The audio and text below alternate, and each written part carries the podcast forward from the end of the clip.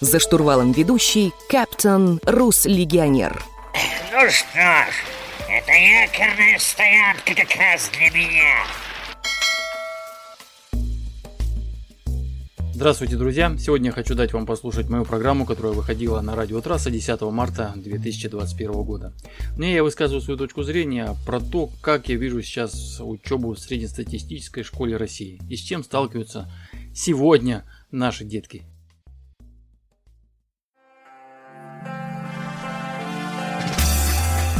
Вечерний разговор на радио Трасса. Здравствуйте, уважаемые дамы и господа. В эфире программа «Вечерний разговор». И сегодня я хочу затронуть тему школьного образования. Да, такая смешная, интересная тема. тем, тем не менее, хотелось бы ее обсудить, потому что вот, двое детей мелких, один пока, который самый мелкий у меня – малышок, коротышок, как я его называю, он у меня еще не ходит, только в детском садике пытается себя образовывать, а вот старший уже учится аж в целом третьем классе. Хочу сообщить, что спонсором сегодняшней программы у нас является социальная сеть «Россияне». Это сообщество музыки и дорог. Э, пожалуйста, посетите сайт соцсети «Россияне» cdl.su. Хороший, интересный сайт, музыка. Кстати, там работает наше радио э, на сайте, поэтому можете там общаться, знакомиться и параллельно слушать радиотрасса. Итак, с чего же мы начнем? Вы, наверное, заметили, насколько тяжело сейчас стали жить школьники. Ну, я не говорю о том, что они там все время в гаджетах и так далее. Это вот другая тема разговора. Я имею в виду тему школьного обучения. Слушайте, ну вот давайте... Я, опять же, то, что я буду говорить, это касается только моей семьи, да, я имею в виду на опыте моей семьи. Вот, возможно, у кого-то по-другому, поэтому не бейте, не пинайте меня там ногами по голове. Это мое больное место, как говорится. Но я чисто свои ощущения рассказываю. Вот, э, знаете, показательное такое выступление, э, все, наверное, слышали неоднократно, он везде по соцсетям это гуляло, там, в ТикТоках и где только не было. Алексея Щербакова, где он рассказывает о том, как у него учится сын, да. Вот, знаете, очень, очень огромное количество совпадений можно было бы положить, наверное, на любую семью в нашей стране. Но вот то, что касается меня, давайте вот пойдем по этапам. По вехам. по, по вехам. Слушайте, я не знаю, может у кого как, может у нас такая только школа интересная и смешная. Слушайте, э, контрольные работы. Ежедневно, чуть ли не ежедневно проходят какие-то контрольные работы, тесты, еще какая-то ерунда, которая э, напрягает именно школьника, да, то есть сегодня там контрольная по русскому языку, завтра контрольная по математике, послезавтра контрольная по чем-то. И то есть идет не сам процесс занятий, а, знаете, не жизнь, а просто сплошной тест. Вот надо сдать, это сдать, вот это контрольное, это сдать, это оценка, опять сдать. Не знаю, как сейчас, вот, может быть, это так и должно быть, я не знаю, может быть, это сейчас нужно, ну, детей, все хотят, чтобы дети жили в постоянном стрессе, что у них какие-то сдачи зачетов постоянно быть. Мне кажется, для психики ребенка, маленького ребенка, но мне кажется, это все-таки серьезное испытание в качестве морально-психологического. Слушайте, он каждый день идет и знает, что ему надо что-то сдавать, что его постоянно терроризируют и требуют с него хороших показателей, да, проверяют его возможности, как он учится, да.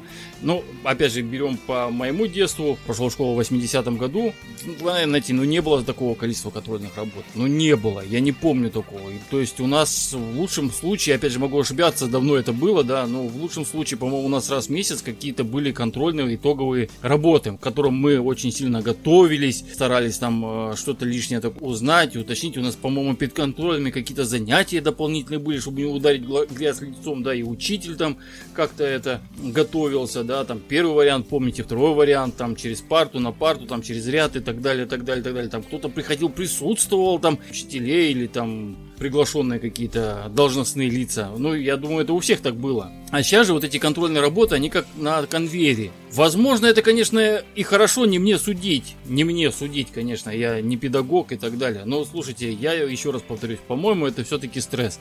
Когда человек знает, что это реально проверка его знаний, и это происходит каждый день и по разным предметам, я думаю, это не очень хорошо. Дальше, что меня очень такое заинтересовало, в школьном образовании, в новейшем, да, это иностранные языки. Опять же, насколько я помню свой опыт, э, иностранные языки у нас, по-моему, начинались с пятого класса. И опять же, давайте я немножко расскажу о своем моменте, да, у меня отец был военный, родители, скажем так, путешествовали по стране периодически, и я часто менял школы, поэтому, соответственно, у меня были разные иностранные языки. То есть я приехал, год учил французский, потом год учил э, этот самый английский, и потом опять переехал, опять английский, там опять французский и так далее. То есть постоянно школа менялась, не было такого выбора, что я могу только английский учить или я только могу французский, потому что, как правило, мы приезжали в гарнизонах, где выбора не было языков.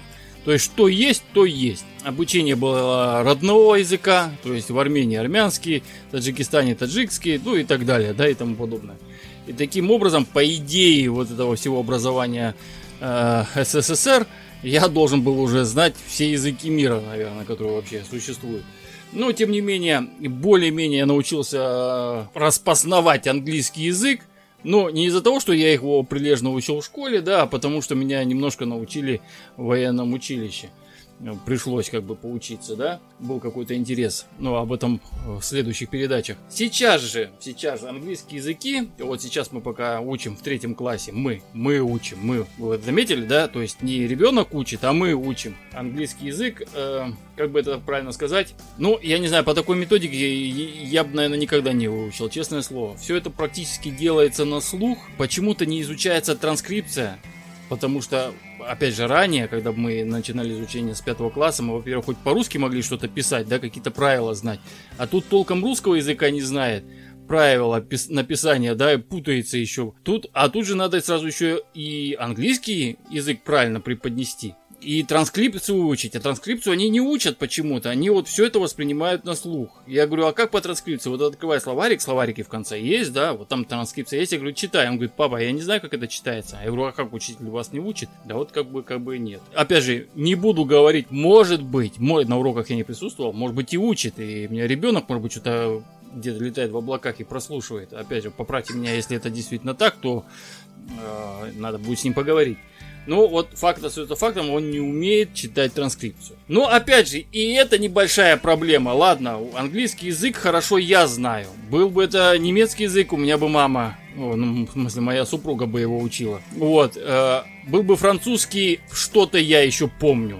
Фиг с ним. Дело в том, что у нас еще будет скоро китайский язык, где халя-баля и тому подобное от того, что мы живем на границе с Китаем, тут в 700 метрах у нас уже Китай получается, это не значит, что я знаю китайский язык. Да, какие-то слова я могу как бы разговорно сказать, да, но как это пишется, я вообще не в зуб ногой, не в глаз ботинком, абсолютно ничего. И я с ужасом сейчас понимаю, что так как мы учим сейчас английский язык, я ему подсказываю, и начнется китайский, и ни я, ни Бельмеса в нем, ни он я так понимаю, не будет также понимать. Все, это стопудово будут оценочки двоечки.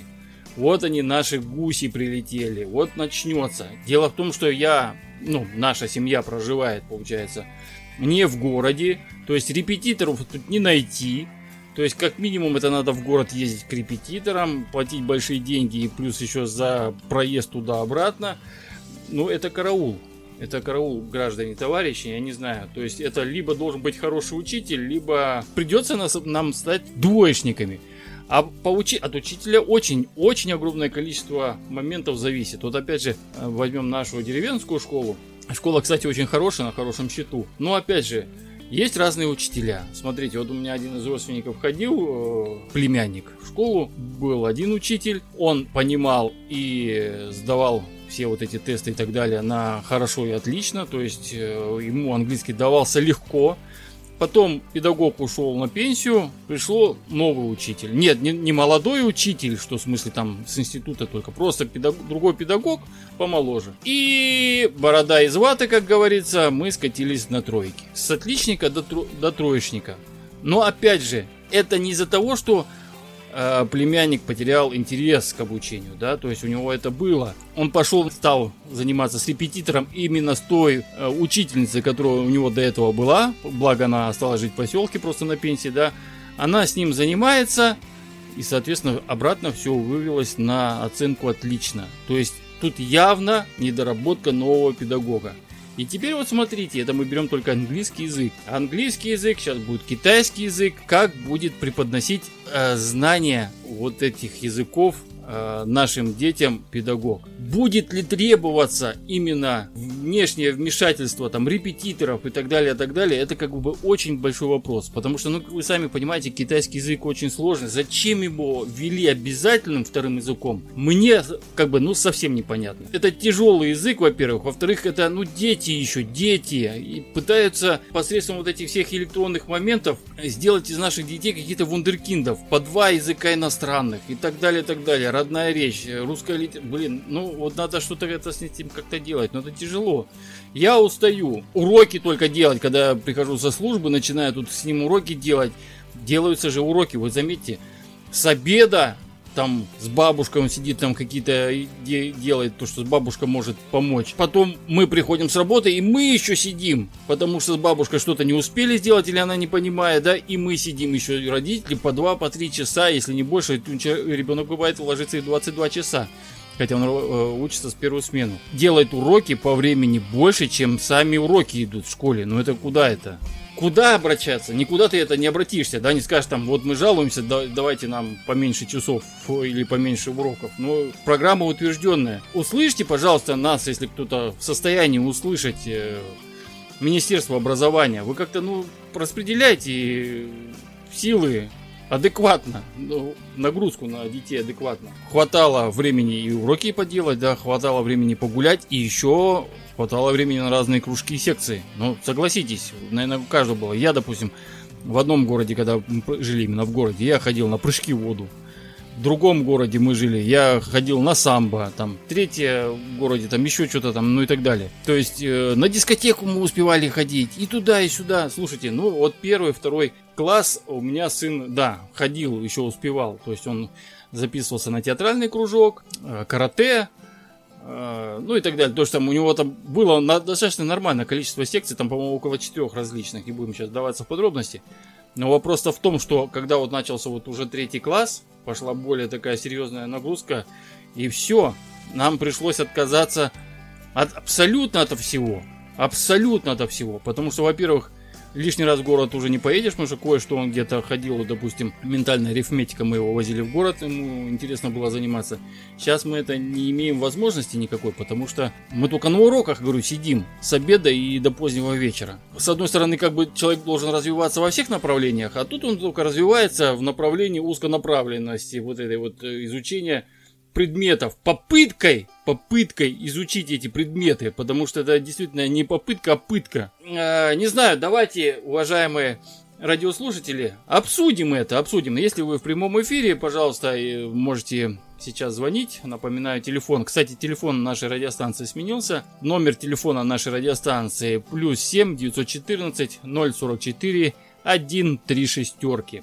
Вот, пожалуйста, звоните, пишите. Даже если не дозвонитесь в прямой эфир, пожалуйста, пишите. Мы как бы с удовольствием пообщаемся в WhatsApp, в Телеграме. Э, кроме всего прочего, если вы слушаете эту программу, допустим, уже не в прямом эфире, а где-то в подкастах, пожалуйста, комментируйте, пишите, пообсуждаем, не вопрос. Если вдруг вам будет интересно еще раз обсудить эту тему, но непосредственно в прямом эфире, давайте это сделаем, повторим. А, ну, на сегодня у меня все. Вроде что хотел, сказал, сказал, высказал свой негатив в этом плане. Пожалуйста, поддержите, если вы это поддерживаете. Или скажите, что совершенно все правильно. И мы тоже, и это тоже будет правильно, это ваша точка зрения. Но, пожалуйста, обоснуйте ее. Пожалуйста, обоснуйте. Все, всем пока. Спасибо. С вами был Рус Легионер. Программа «Вечерний разговор». Радио Трасса.